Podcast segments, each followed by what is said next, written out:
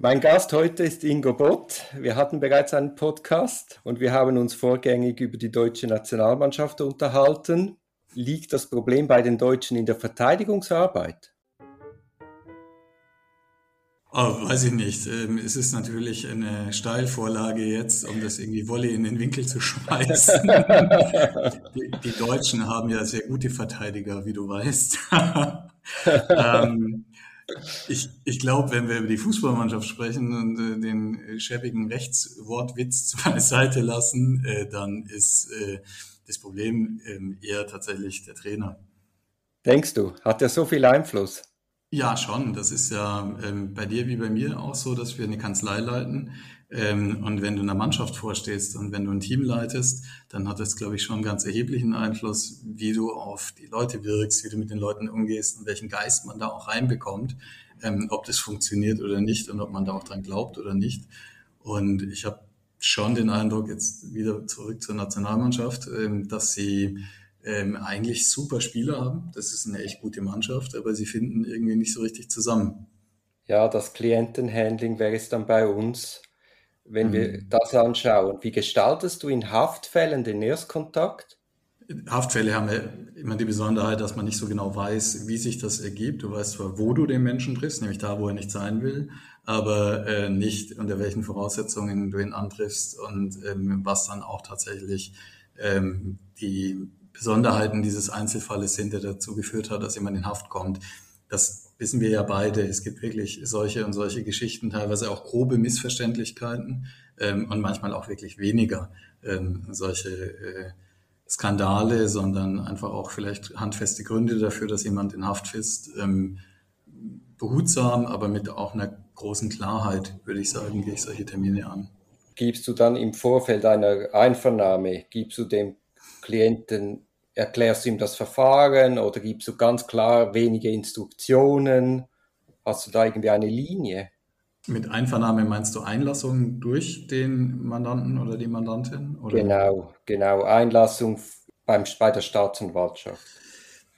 Ich glaube, es ist sehr wichtig, ähm, auf Authentizität zu achten. Ich glaube, was man vermeiden sollte, ist in irgendeiner Form jemanden ähm, zu instruieren oder sogar zu coachen, äh, jetzt mal ungeachtet der rechtlichen Zulässigkeit, würde ich das für falsch halten. Ich glaube, es ist sehr wichtig, ähm, jemandem klarzumachen, wo steht die Lage, wie sieht das Ganze aus und auch zu erarbeiten, was ist davon zu halten. Und dann klar die Entscheidung gemeinsam zu treffen, ist es sinnvoll, was zu erklären und äh, zu welchem Zeitpunkt. Aber ich glaube nicht, dass es sinnvoll ist, das ähm, im Einzelnen vorzubereiten, weil es ja auch auf den Menschen selbst ankommt. Und gerade wenn es um die Vernehmung bei der Staatsanwaltschaft geht, man ja auch eher am Anfang steht und das Ganze ja noch weitergeht im Verfahren. Und das würde man früher oder später sowieso merken, äh, ob das äh, jetzt gestimmt hat und ob es vor allem authentisch war oder nicht. Aber ist es in Deutschland die Regel, dass man dann sich einlässt oder eher nicht? Ich würde sagen, es wäre die ganz große Ausnahme. Also in meinen eigenen Fällen ähm, ist es auf jeden Fall so. Im absoluten Regelfall empfiehlt es sich aus meiner Sicht, äh, erstmal in die Akte zu schauen, sich einen Überblick zu verschaffen und äh, dann äh, mit einer gewissen Ruhe zu überlegen. Klar, die Ruhe hast du viel weniger, wenn jemand in Haft sitzt, da ist der Druck ein ganz anderer, aber trotzdem äh, sind solche Schnellschüsse aus meiner Sicht eher verkehrt. Wie, ist in der Schweiz? Aber eben dann gehst du ja trotzdem in diese Haftzelle, also in der Schweiz heißt, heißt es Haftzelle, heißt es in mhm. Deutschland auch so. Eben, und dann gibt es ja doch eine ganz klare Empfehlung. Einstweilen ist, ist auf eine Einlassung aus diesen und diesen Gründen eher zu verzichten. Ja, also nochmal, abhängig von den Umständen. Du hast ja zu dem ja, Zeitpunkt ja, in der Regel den Haftbefehl und, und sprichst mit der Mandantin, mit dem Mandanten, verschaffst dir einen Überblick ähm, gerade zu so einem frühen Stadium ähm, der Haftentscheidung empfehlen sich aber Einlassungen fast regelmäßig nicht. Ähm, es hat sich ja jemand was dabei gedacht. Ähm, das mag falsch gewesen sein, aber trotzdem hat sich jemand was dabei gedacht, dass der Haftbefehl überhaupt zustande gekommen ist. Und dann vergleichsweise unkoordiniert in so einem Anhörungstermin zu sagen, ich halte das alles für falsch, stimmt doch gar nicht. Ähm, das ist nicht so zielführend, sondern es sollte dann eher Hand und Fuß haben und tatsächlich auch sich mit der Sache auseinandersetzen. Und ohne eine Akteneinsicht halte ich es für schwer bis gar nicht möglich. Ja, da bin ich ganz bei dir. Jetzt hast du im Band falsche Zeugen. Das Pirlo wird doch eine Art bedroht von Fatih Maliki. Das ist der Cousin der beschuldigten Person. Ist dir das selbst auch schon vorgekommen? Äh, nein, nein. Ich bin ja, also es ist eine Kanzlei für Strafrecht, die ich leite. Das heißt, wir haben alle möglichen Konstellationen, aber im Regelfall bin ich als Verteidiger tätig und du verteidigst ja auch. Du stehst in der Regel auf Seiten der Personen, die aus Sicht anderer überhaupt ein Bedrohungspotenzial mitbringen könnten. Und äh, da willst du dich ja gut verstehen äh, mit deinem Anwalt. Und auch sonst, glaube ich, bin ich eher ein resoluter Typ. Ähm, da kommt das nicht auf. Und ist, ist ja auch im wahren Leben so, dass relativ viel Respekt äh, vor der Rolle als Anwalt und Berater besteht. Wie gestaltest du dann das Verhältnis zum Klienten? Ich frage dies, weil Pirlo besteht ja gegenüber Maliki darauf, dass er Dr. Pirlo genannt wird. Also, also er besteht auf ein Sie. Ja.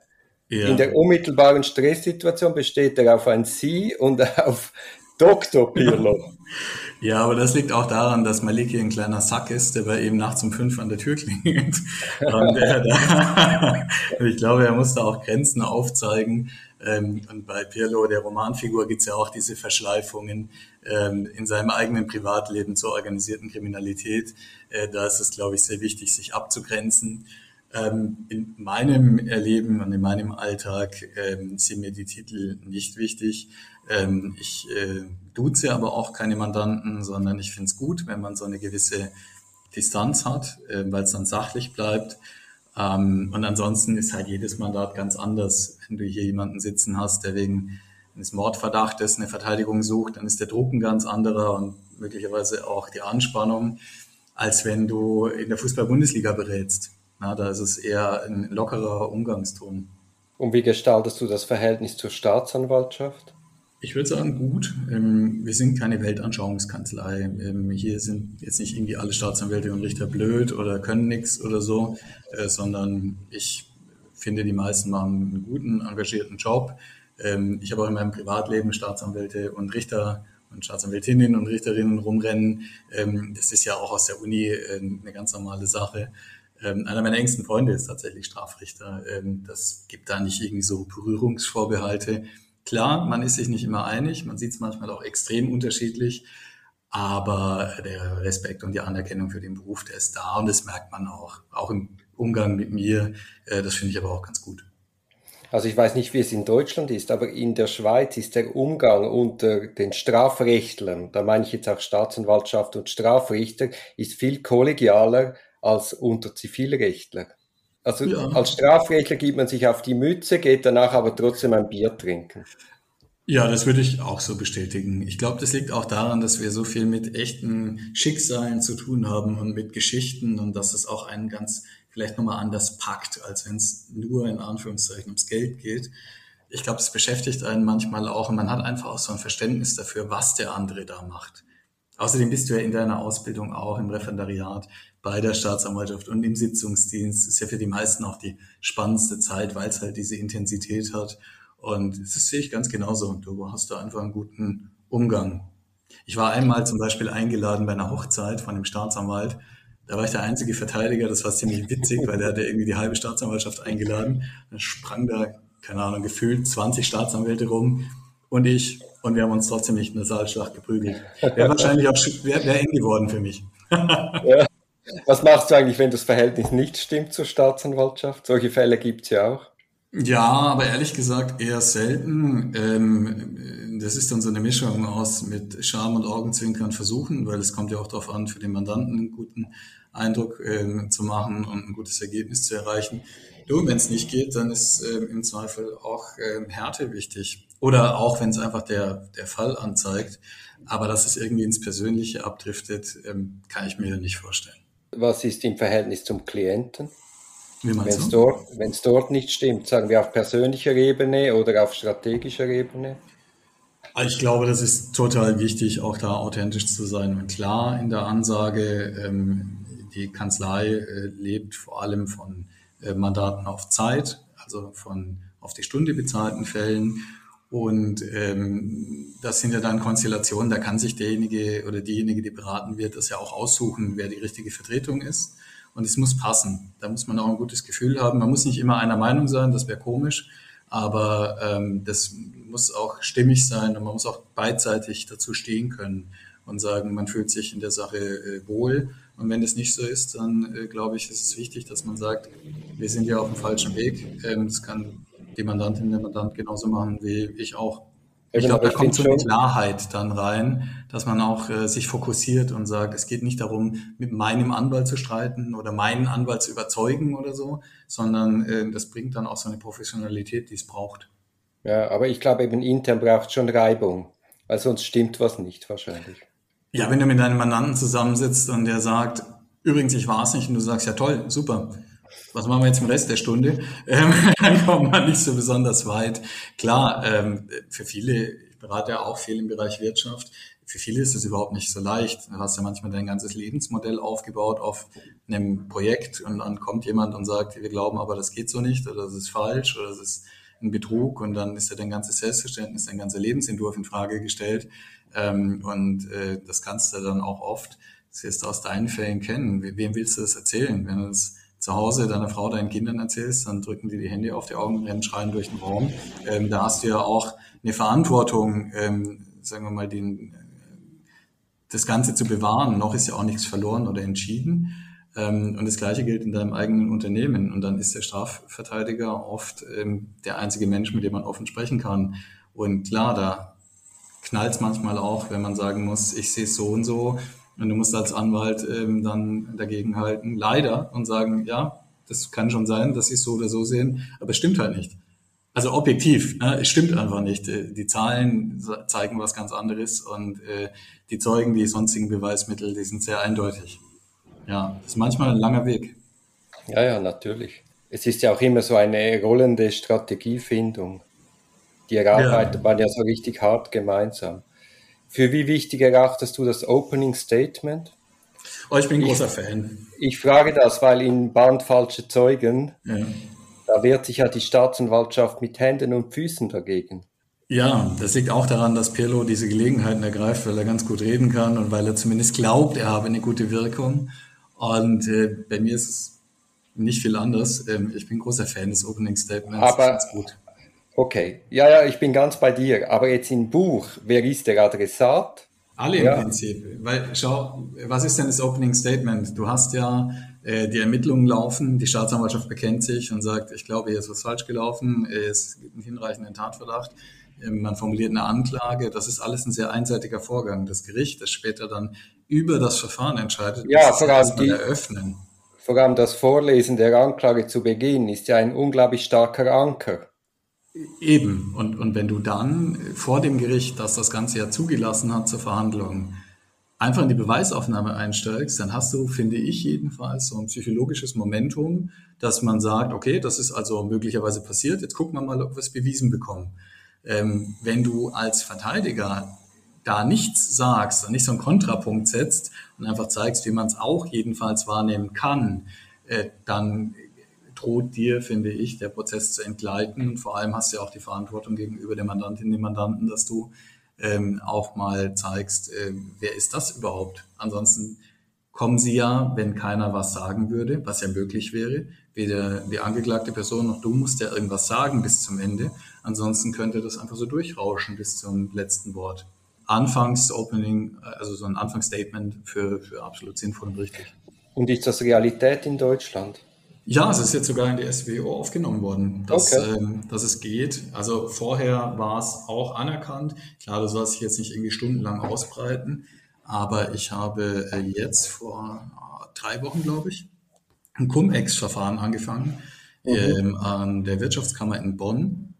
Und da ähm, war das geradezu vorausgesetzt. Also die Kammer ging von ganz alleine davon aus, äh, dass ein Opening Statement kommt, hat es auch vorher abgefragt ähm, weil es jetzt auch äh, einfach der Gesetzgeber begünstigt hat. Doch, das gehört schon, finde ich, fast schon zum guten Ton. Und wie, für wie bedeutsam erachtest du das Plädoyer? Boah, mal so, mal so. Ähm, jetzt am Montag. Die einen sagen so, die anderen so. so sagt Pirlo, ja. ähm, ich hatte jetzt am Montag in, in Schwerin ein Mordverfahren, da wurde den ganzen Tag plädiert.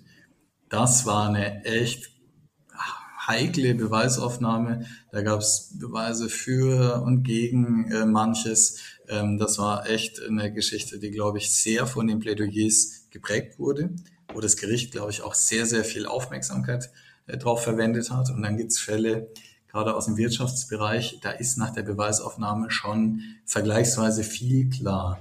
Und mhm. ähm, da würde man, wenn man davon ausginge, dass es so wie im Fernsehen sei äh, und das Plädoyer sei das ganz Entscheidende, hinten drin sitzt irgendwo ein Streicher, alles tupft sich irgendwie die Augen, äh, da würde man wahrscheinlich weit an der Realität vorbeigehen. Da ist vieles, glaube ich, eher noch eine Formalie. Auf was achtest du beim Plädoyer? Gutes Aussehen, schöne Stimme. Nein, das war ein Spaß. Aber der Duri lacht auch die ganze Zeit. Was soll ich machen? Wir sehen, wir sehen uns ja über die Kamera. Ähm, ich ich glaube, man braucht eine gute Klarheit. Ich glaube, es sollte nicht zu lange dauern. Ähm, ich glaube. Aber muss ich mir die Sprache ähnlich vorstellen wie bei Pirlo? Ja, möglicherweise schon. Also, also klares, einfaches Deutsch. Hauptsätze, ja. Hauptsätze, Hauptsätze.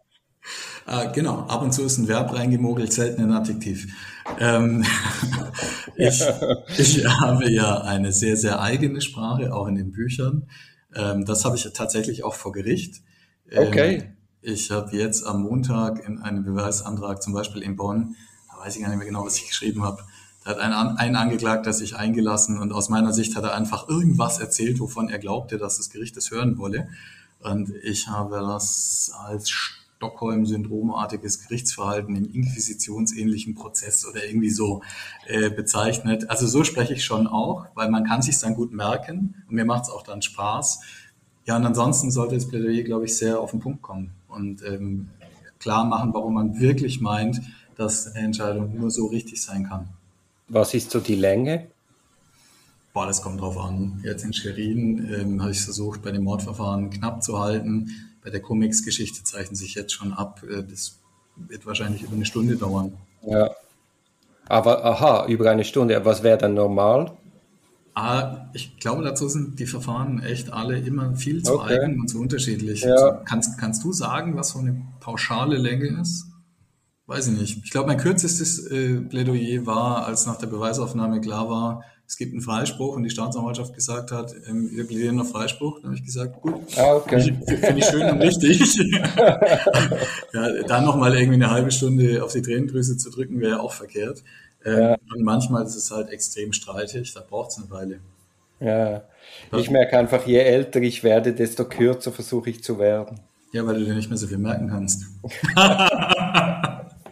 Aber ich komme da auch hin. Äh, ja. Ähm.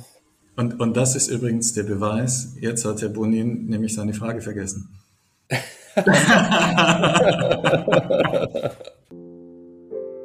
Das ist ein Podcast aus der Reihe Auf dem Weg als Anwältin. Ich hoffe, der Podcast hat dir gefallen. Für mehr Podcasts schau doch auf meiner Homepage www.duribonin zusammengeschrieben.ch. Viel Spaß beim Entdecken von weiteren Podcasts.